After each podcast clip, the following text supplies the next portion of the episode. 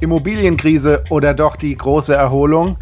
Wie entwickeln sich die Preise im Jahr 2023 und wie wird es am deutschen Markt im neuen Jahr weitergehen? Das ist mein Thema heute. Außerdem spreche ich über politische Risiken für Eigentümer und Investoren, über Lastenausgleich, Grundsteuer, Vermögensteuer, Erbschaftssteuer, über Auslandsimmobilien, Immobilienentwickler in Bedrängnis, über Homeoffice und Stadtflucht, über Immobilien im Metaverse und über vieles mehr. Also dranbleiben.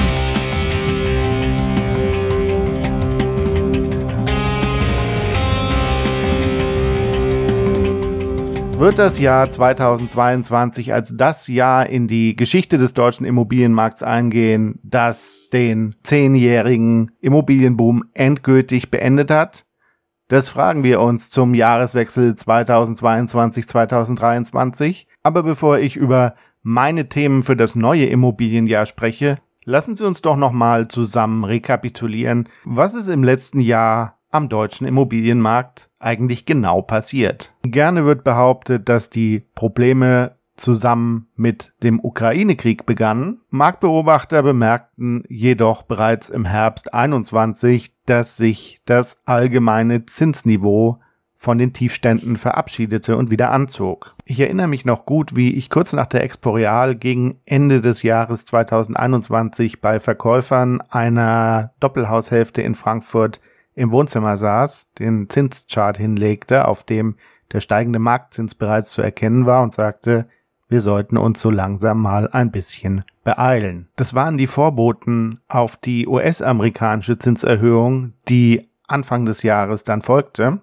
Und die folgte nicht wegen dem Ukraine-Krieg oder wegen dem teuren Öl- und Gaspreis, sondern die folgte, weil die Inflation infolge der Corona-Maßnahmen in den Vereinigten Staaten angezogen hatte, und zwar genau wie im Rest der Welt. Der Ausbruch des Ukraine-Kriegs, das Chaos an den Finanzmärkten befeuerten hier in Europa natürlich noch einmal die Inflationsentwicklung und das führte dazu, dass die Zinsen für Immobilienkredite explosionsartig stiegen. Da zeigt der Zinschart in der Rückschau an, dass am 3. Januar 2022 die zehnjährige Sollzinsbindung bei 0,73 Prozent lag. Am 23. Juni war sie auf mehr als drei Prozent gestiegen. Mein lieber Mann, wie hat sich diese bisher nicht dagewesene Zinsexplosion jetzt im Markt angefühlt? Zuerst waren mal alle Interessenten über den Ausbruch des Ukraine-Kriegs geschockt und über die vermeintlich plötzlich einsetzende Inflation. Das führte dazu, dass sie in den ersten paar Monaten nicht mehr kaufen wollten, sondern sich einfach zurückhielten. Gegen Sommer kam der Mut wieder, dann wollten sie kaufen, dann konnten sie aber nicht mehr kaufen, weil sich die zugrunde liegenden Finanzierungen verteuert hatten, aber gleichzeitig die Eigentümer natürlich noch lange nicht an dem Punkt waren, wo sie den Preis runtergenommen hätten. Ich weiß es noch genau, das waren echte Dramen, die sich da abgespielt haben mit kaufwilligen Interessenten, die wirklich auch glaubten, dass sie sich die Immobilien leisten könnten. Und dann kamen sie vom Termin mit der Bank zurück und waren plötzlich 100.000 Euro tiefer, weil ihnen die Finanzierungskosten weggelaufen sind. Da fingen wir Makler dann an, kreativ zu werden auf zwei Fronten. Einerseits haben wir versucht, am Eigentümer zu arbeiten. Und tatsächlich gibt es zwei Arten von Eigentümern, die ich dieses Jahr betreut habe. Die einen Eigentümer, die sich tatsächlich dann durchgerungen haben, schnell zu reagieren und den Preis doch noch, natürlich schweren Herzens, aber nach unten korrigiert haben. Und die andere Art der Eigentümer, die heute noch auf ihren Immobilien sitzen. Entweder weil sie die Objekte vom Markt genommen haben oder weil der Verkauf dann einfach nicht mehr geklappt hat. Auf Interessentenseite haben wir dann angefangen, am Kredit zu arbeiten. Ich habe mit den besten Kreditberatern und Finanzierungsvermittlern telefoniert. Ich habe Bilanzen aufbereitet. Ich habe nach zusätzlichen Sicherheiten geforscht und die auch gefunden und die dann auch für die Banken und Finanzvermittler aufbereitet. Das war sozusagen die extra Meile, die notwendig war, um den kaufwilligen Interessenten noch eine Lösung zu offerieren, sodass sie die Immobilie eben dann doch noch kaufen konnten, trotz der ungünstigen Marktsituation im Wissen, dass die Lage natürlich nicht besser wird, sondern sich immer weiter verschlechtern wird. Und das war wirklich hier an der Stelle ein Spiel gegen die Zeit. Ich hatte zum Beispiel eine Protokollierung noch am 8. September. Wir haben an dem Kredit dieses Käufers eineinhalb Monate gearbeitet. Und kurz vorher kommt durch die Medien, dass die EZB die Zinsen schon wieder um 0,5 Prozent erhöhen wird. Und du weißt genau, in diesem Termin darf absolut nichts schiefgehen, sonst ist der Deal mit diesem Kunden gestorben und du hast keinen mehr, der dahinter steht. Und das ist natürlich ebenso spannend wie schweißtreibend, wenn du als Makler aus den letzten zehn Jahren gewohnt warst, dass du mindestens mal drei, vier, fünf Kandidaten hattest, die alle dieses Haus kaufen wollten. Kaufen wollten und kaufen konnten besonders spannend war für mich, und das bringt mich auch direkt zu meinem ersten großen Immobilienthema für 2023, dass die EZB die Zinsen überhaupt hochgenommen hat. Denn mit steigenden Zinsen werten zinssensitive Assets ab, beispielsweise Schuldverschreibungen von Griechenland und Italien. Und diese Abwertungen führen dazu, dass die Halter der Schuldverschreibung Verluste abschreiben müssen und das bringt dann sogenannte Kapitalmarktblasen zum Platzen. Da gilt als Faustregel, dass bei einem schnell steigenden Zinsumfeld immer irgendwo irgendwas implodiert. Das kriegt man nur leider nicht immer direkt mit, sondern das wird dann eher mit einem Timelag von mehreren Quartalen deutlich und dann bleibt nur die Hoffnung, dass das, was da umgekippt ist, keine systemrelevanten Folgen verursacht. Dass diese ganze Zinserhöhungsorgie nicht so richtig risikolos war, hat man ja gemerkt, wie sehr sich Lagarde gegen die anziehende Inflation zuerst gewehrt hat die hat ja erstmal versucht und Experten sagen, viel zu lange versucht, verbal zu intervenieren und die Inflation einfach wegzureden. Durchaus überraschend, dass wir jetzt zu Anfang 23 bei einem Zinslevel von knapp unter 4% sind bei den Bauzinsen. Und da kann man sich dann aus meiner ganz persönlichen und individuellen Sicht mal zurücklehnen und mal zusehen, wann die nächste Kryptobörse im besten Fall oder der nächste Start im ungünstigeren Fall umfallen wird. Das nennt sich dann einen sogenannten schwarzen Schwan, also ein Kapitalmarktereignis, mit dem so niemand rechnen konnte. Übrigens, eine etwaige wie auch immer geartete Finanzkrise könnte die EZB auch dazu zwingen, die Zinsen wieder abzusenken. Und das ist natürlich die entscheidende Frage fürs kommende Jahr. Gehen die Zinsen weiter hoch oder Gehen die Zinsen weiter hoch und kommen sie dann zurück oder gehen die Zinsen weiter hoch und gehen die Zinsen dann noch weiter hoch? Da kann ich über zwei Arten von Immobilieninvestoren aus meinem direkten Kundenkreis berichten. Die einen erwarten, dass die Situation am Zinsmarkt sich gegen Ende des Jahres oder Anfang des kommenden Jahres, also Anfang 2024, wieder entspannt. Diese Investoren kaufen auch tatsächlich im Moment Objekte zu. Ich nenne die Optimisten. Die Optimisten glauben, dass die langfristigen Zinsen irgendwo bei roundabout drei Prozent liegen. Und aus diesem Grund kaufen sie gerade Immobilien natürlich mit deutlichen Abschlägen ein, so dass sich der Kauf gemessen an deren langfristiger Zinserwartung dann doch rechnet. Das sind im Übrigen fast alles Investoren, die sich ihren Immobilienbestand selber aufgebaut haben und die auch in den letzten zehn Jahren besonders aktiv im Zukauf von Immobilien waren. Dann gibt es die Pessimisten oder auch risikoaverseren Investoren. Das sind meist größere Bestandshalter, die über die Objekte schon länger oder gar seit mehreren Generationen verfügen. Die glauben, dass sich das Zinslevel aktuell, wir sind ja aktuell auch etwas heruntergekommen von zwischendurch knapp 4% sind wir ja jetzt etwas zurückgekommen zum Jahreswechsel 2022, 2023. Die glauben also, dass es nur eine kurzfristige Verschnaufpause. Sie glauben an weiter steigende Zinsen, kalkulieren, so wie ich das mitbekommen habe, in etwa mit 7% oder auch mehr. Hier findet aktuell eine Umstrukturierung statt. Da werden teilweise tatsächlich auch Objekte mal rausgelöst und verkauft. Es wird allerdings insbesondere aufgepasst, dass keine Kredite mehr refinanziert werden müssen, die einem bei steigenden Zinskosten das Genick brechen könnten. Es wird sich also enthebelt. Ich schaue mir ja immer die Weihnachtsvorlesungen vom Professor Hans-Werner Sinn auf YouTube an.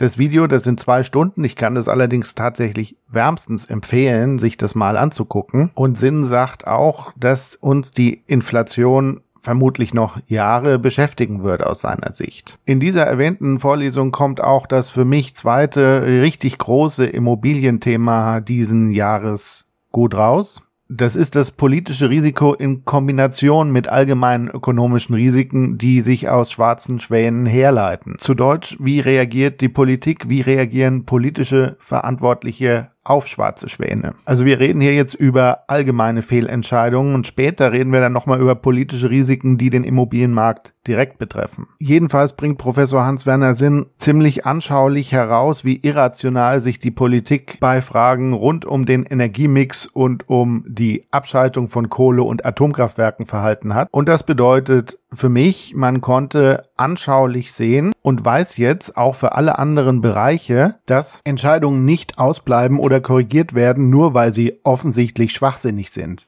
In der Ära der großen Koalition mussten Vermieter ja in Verbindung mit der Regulierung von Mieten um Vermögensschaden fürchten. Mit der Ampelregierung kommt der Vermögensschaden jetzt bald auch aus der Substanz. Angefangen haben wir in dem Bereich ja schon, zum Beispiel mit der CO2-Abgabe für Vermieter. Und da werden vermutlich auch dieses Jahr noch weitere Maßregelungen der Eigentümer zu energetischen Sanierung folgen, um die Bestandsimmobilien klimafreundlicher zu machen. Das Problem für die Bestandshalter, wenn darüber gesprochen wird, ist es im Regelfall zu spät, denn dann hat der Markt die Reform bereits eingepreist. Ich gehe also davon aus, dass es in den nächsten Jahren deutlich schwerer wird, energetisch unvorteilhafte Altbauten zu veräußern. Deutlich schwerer bedeutet, wenn Sie verkaufen wollen, müssen Sie sich mit Preisabschlägen abfinden, weil sich ja die Vermietung auch nicht mehr rechnet und das Selbstnutzen muss sich der Käufer auch erstmal leisten können und das bei weiter steigenden Energiepreisen. Die Eigentümer können ihren Altbestand natürlich auch behalten und kippen dann da regelmäßig Kapital nach, um den Klimafantasien der Ampelkoalition gerecht zu werden. In der Zwischenzeit, das hat Hans-Werner Sinn auch sehr schön in seiner Weihnachtsvorlesung nochmal erklärt, haben sich ja China, Indien und diverse andere Länder, die zusammengenommen einen CO2-Ausstoß in Höhe von 65 Prozent der weltweiten Emissionen emittieren, zumindest für das Jahr 2020, ja dazu entschlossen, an den Klimazielen nicht mitzuwirken. Zu den 34,5 Prozent der grünen Länder, die sich also selbst Klimaziele gesetzt haben, zählen ja auch USA mit 12,6 Prozent und Russland mit 4,7 Prozent der weltweiten Emissionen. Und ich werde auch demnächst mal eine Podcast-Folge über den Immobilienmarkt USA machen. Kann mir allerdings nicht vorstellen, dass es in den Vereinigten Staaten eine CO2-Abgabe für den Vermieter gibt. Deutschland trug im Jahr 2020 zu den weltweiten CO2-Emissionen übrigens 1,8 Prozent bei. Und wer das nochmal nachschauen will, ich verlinke natürlich die Weihnachtsvorlesung an der LMU München von Professor Dr. Heinz-Werner Sinn unter dem Beitrag. Das ist also alles rund um den Punkt eine Stunde 43 in dem Video. Bestandshalter, die ihre Immobilien vererben wollen, die hat Ende diesen Jahres schon die Neuregelung der Berechnung der Erbschaftssteuer erwischt. Bei der Grundsteuer gibt's ja die sogenannte Neuberechnung. Ich fand es ganz interessant. Ich habe da einen Fokus-Faktencheck gefunden, der also eine Verbindung zwischen Grundsteuer und Lastenausgleich ausschließen will. Gleichwohl bleibt das Thema Lastenausgleich für Immobilieneigentümer potenzieller Lastenausgleich natürlich in der Diskussion, die ja auch nicht aus dem Markt kam, sondern auch von Politikern schon während der Corona-Pandemie eingesetzt wurde. Und dann gibt's ja natürlich auch, vielleicht am Rande ist jetzt nicht unbedingt immobilienbezogen, aber gibt's natürlich ja auch die Forderung zur Vermögensteuer, die alle ein bis zwei Monate mal wieder neu in irgendeiner Form diskutiert wird. Und dann kam ja auch kurz vorm Jahreswechsel noch ein Artikel der Bildzeitung zum Thema Wohnraummangel eskaliert in den Metropolen. Und da könnte man sich von politischer Seite natürlich eine Bekämpfung der unweigerlich eintretenden Mietpreissteigerung, eine weitere Bekämpfung. Wir bekämpfen die Mietpreissteigerung ja schon mit der Mietpreisbremse. Aber da sind natürlich auch weitere Maßnahmen vorstellbar. Aber diese ganzen Punkte sind ja auch gar nicht so dramatisch, zumindest gar nicht so dramatisch für die Mehrheit der Wähler offensichtlich, wenn man den Wahlumfragen zum Ende des Jahres, zum Anfang des Jahres 2023 glaubt. Diese schicken ja die Grünen auf einen Höhenflug und stagnieren auf guten Level bei der SPD. Während die FDP zwischen Grünen und SPD in den Umfragen zerrieben wird. Das ist ja auch irgendwo nachvollziehbar, denn so kann man sehen, dass sowohl Grüne als auch SPD natürlich die genau die Politik für ihre Wählerklientel machen, also Politik so wie bestellt. Und so gibt es aus meiner Sicht zum Jahreswechsel 2022-2023 kein Indiz für eine Änderung der politischen Mehrheiten. Und deshalb können Eigentümer aus meiner Sicht davon ausgehen, dass sich diese Gemengelage dann auch im nächsten Jahr weiterhin fortsetzt. Schon im letzten Jahr habe ich bei meiner Kundenklientel ein wachsendes Interesse an Investments in Dubai bemerkt. Ich handle ja seit 2020 mit Immobilien in Dubai und da steigt das Interesse tatsächlich kontinuierlich an, was zum einen daran liegen kann, dass die Renditen, die Mietrenditen sehr viel höher sind, die erwartbaren Mietrenditen zumindest, als in deutschen Investmentimmobilien. Maßgeblich ist allerdings auch die Intention, einen Teil seines Vermögens heraus aus dem EU-Euro-Raum in einen anderen Wirtschaftsraum auf der Welt zu diversifizieren. Dabei ist gerade zu erwähnen, dass eben zum Jahreswechsel der Euro auch wieder zurückgekommen ist auf 1,07 von zwischendurch einem Kurs unter der Parität. Aber natürlich bringt auch jeder Auslandsmarkt seine eigenen politischen Risiken mit. An dieser Stelle darf ich auch einfach nochmal einwerfen, dass das hier natürlich ein Erfahrungsbericht ist, ein Bericht aus meinem Arbeitsalltag, dass dieses allerdings in keiner Weise als Anlageberatung verstanden werden soll. Wenn Sie allerdings mehr Informationen zum Investieren in Wohnimmobilien in Dubai bekommen wollen, dann können Sie mich natürlich gerne ansprechen. Zurück zum deutschen Markt und einem aus meiner Sicht weiteren wirklich interessanten Immobilienthema für das Jahr 2023. Was passiert mit den Projektentwicklern und mit den Neubauten? Denn mit steigenden Baukosten, mit nur noch vager Kalkulationsmöglichkeit und mit Problemen im Verkauf sind viele Immobilienentwickler zum Jahreswechsel 2022-2023 schon jetzt in der Schieflage. Daraus ergeben sich für kapitalstarke Investoren natürlich Möglichkeiten, Immobilienprojekte, die noch nicht fertig gebaut sind, einzukaufen. Wenn Sie Immobilienentwickler sind und Ihr Projekt jetzt an dieser Stelle abgeben wollen, dann können Sie mich auch gerne mal anrufen, da können wir gerne drüber sprechen, können schauen, ob ich Ihnen dabei helfen kann. Es wird jedoch auch weniger Neubau nachkommen. Und trotz des allgemeinen Preisverfalls kann hier natürlich daraus eine positive Wirkung auf die Preise im Bestand ausgehen. Kommt weniger Neubau nach, werden Bestandswohnungen ceteris paribus attraktiver. Das Thema Homeoffice und die Wechselwirkung auf Gewerbeimmobilien sowie auch die Wechselwirkung auf eine potenzielle Stadtflucht könnten mich im Jahr 2023 auch weiterhin beschäftigen. Ich habe mich das erste Mal mit dem Thema Stadtflucht 2020 befasst. 2021 schien es dann so, als hätte sich das ganze Thema vollkommen erübrigt. Da war dann ja zu lesen, ja und Gott sei Dank sind alle wieder im Büro und jeder freut sich, wieder ins Büro zu gehen und so weiter und so fort. Jetzt steigen die Zinsen, jetzt liegt das Eigenheim natürlich noch mehr out of reach für junge Familien, also außer Reichweite mit gestiegenen Zinsen und immer noch hohen Preisen. Gegen Jahresende kamen dann auch wieder Beiträge in den Leitmedien zum Thema Stadtflucht. Wen das interessiert, wen die ganzen Quellen interessieren, ich habe zu diesem Tonbeitrag natürlich auch noch einen geschriebenen Beitrag auf meinem Blog. Den Link finden Sie unter den Show Notes oder unter dem YouTube-Video. Ich habe mich dieses Jahr auch mit Immobilien im Metaverse beschäftigt. Dieser ganze Bereich Metaverse, Krypto, Technologie ja insgesamt hat ja durch den Sturm auf den Kapitalmärkten etwas an Fahrt verloren. Könnte mir trotzdem vorstellen, dass der Bereich perspektivisch weiterhin interessant bleibt. Unter www.mietercoach.de slash Metaverse finden Sie auch einige Beiträge von mir zu dem ganzen Thema rund um Immobilienhandel im Metaverse. Und zu guter Letzt denke ich, dass sich meine Berufskollegen auf eine Änderung der Maklerprovision einstellen sollten. Ob das schon 2023 durchgeht, ist natürlich die Frage. Ich könnte mir allerdings gut vorstellen, dass das Bestellerprinzip beim Immobilienverkauf bzw. Bestellerprinzip beim Immobilienkauf mindestens in 2023 wieder in den Fokus der Öffentlichkeit und der öffentlichen Diskussion rücken wird.